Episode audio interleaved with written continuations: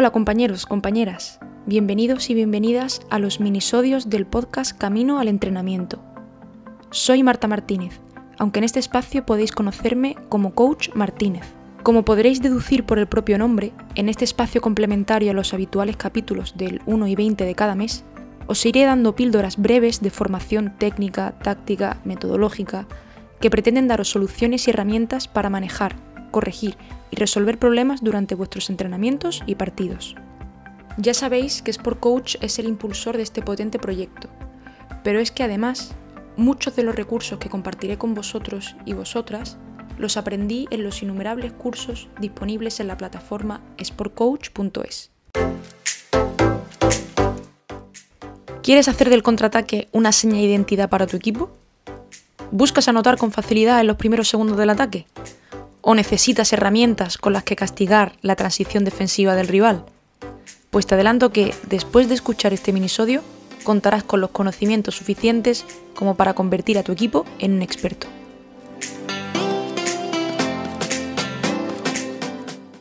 Antes de comenzar, y como nota aclaratoria para el transcurso del minisodio y de los futuros, de ahora en adelante me referiré al género femenino y al masculino de manera indistinta y alternativa. Dicho esto, comenzamos. El baloncesto moderno, con la constante homogeneidad e igualdad de físicos, obliga a los equipos a resolver las situaciones ofensivas en los primeros segundos del ataque, evitando llegar al 5 por 5, donde, por los motivos previamente citados, es cada vez más complicado encontrar ventajas. Además, el contexto del campo abierto ofrece un gran abanico de posibilidades en las que el talento del jugador puede expresarse, sumado a que, en esta distribución espacial, es más fácil encontrar tiros liberados, lo que se conoce como spot-up, al alargarse las ayudas y crear confusión en la defensa. De hecho, los datos estadísticos avalan la importancia del contraataque, y es que demuestran que los tiros realizados en los primeros segundos del ataque son los que mayor porcentaje de acierto tienen. Los 24 segundos de posesión pueden fraccionarse en tres bloques de 8 segundos. El contraataque se enmarca, evidentemente, en los primeros 8, de tal forma que lo que se haga en esos primeros 8 segundos determinará el éxito y la efectividad del mismo. De ese tiempo, como máximo, se habrán de invertir 4 segundos en poner en juego el balón en campo ofensivo.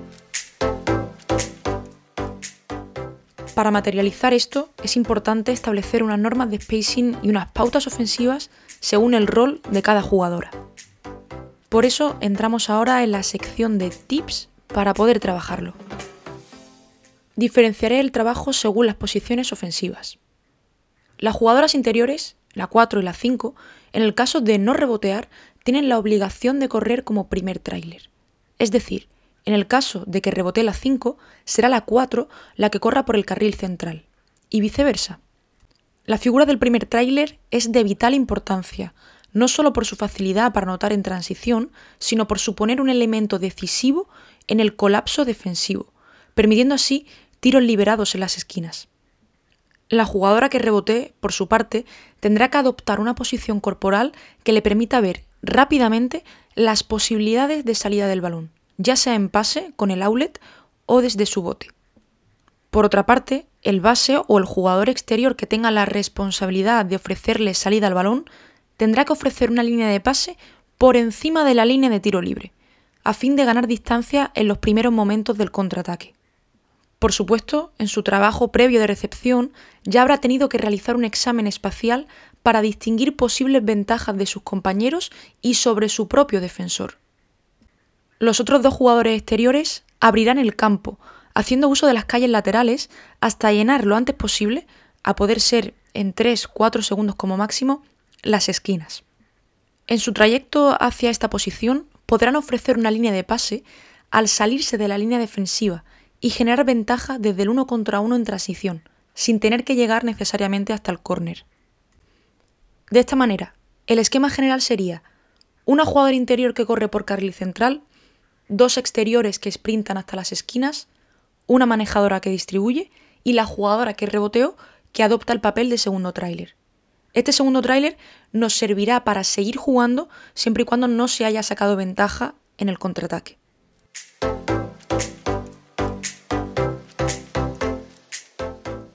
Abordamos ahora tareas y ejercicios con los que generar adherencia a las pautas y a la estructura ofensiva planteada. Antes de hablar de ejercicios concretos con los que trabajar el contraataque, me gustaría hacer hincapié en la importancia de seguir una progresión metodológica en la enseñanza de este aspecto y de todos en general, pero particularmente en el caso del contraataque, antes de plantear tareas con oposición real en la que los jugadores deban resolver problemas y tomar decisiones, es interesante plantear ejercicios en por cero, pasando de situaciones de 2 por 0 hasta llegar al 5 por 0. Dentro de esa progresión, y como paso intermedio a la oposición real, sería conveniente introducir defensas pedagógicas que ayuden a la adquisición de las pautas y de los gestos inherentes, dentro de contextos que se acerquen al juego real. Entendido eso, planteo dos ejercicios sencillos, pero que, al mismo tiempo, pueden enriquecerse con variantes y hándicaps que como entrenadores introduzcamos. El primero lo llamo palmeos.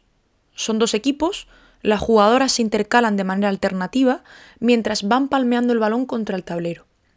Cuando el entrenador considere, realiza un estímulo que supone la señal para que la jugadora que estaba en ese momento en posesión de balón inicie la ofensiva hacia el campo contrario.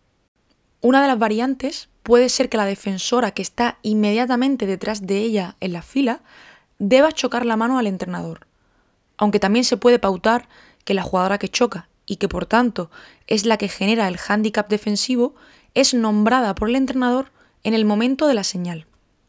El segundo ejercicio lo he denominado el carrusel, puesto que los dos equipos, también distribuidos de manera alternativa, se disponen formando un círculo, debajo del aro.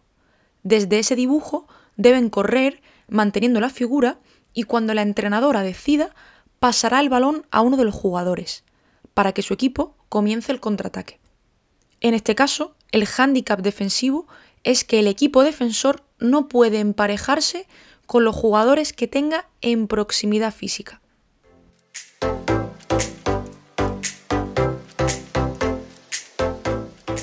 Por último, entramos en la sección de errores frecuentes, para los que, como sabes, los entrenadores debemos estar preparados y proponer soluciones con las que erradicarlos.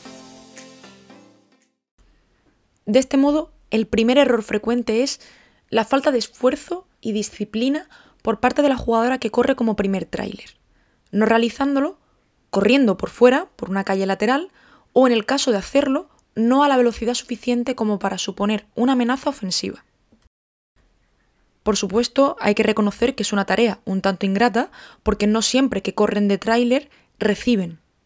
En estos casos es necesario hacerles ver que en multitud de ocasiones, cuando ellos no reciben pero atraen a la defensa, están ofreciendo un tiro liberado a sus compañeros.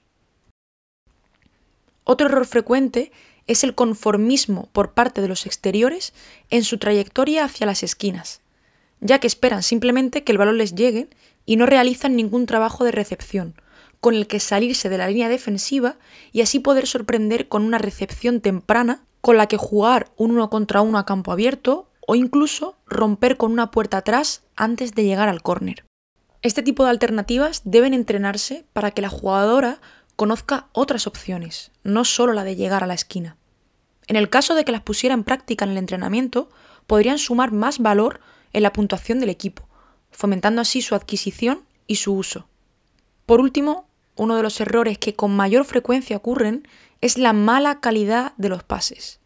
El pase es uno de los grandes olvidados en la tecnificación ofensiva, y es solo responsabilidad de los entrenadores el trabajarlo, y no solo castigar cuando la ejecución no es buena sino ir más allá y ver qué trabajo se necesita para que el pase sea dado de la manera técnica adecuada, en el momento apropiado y al jugador indicado.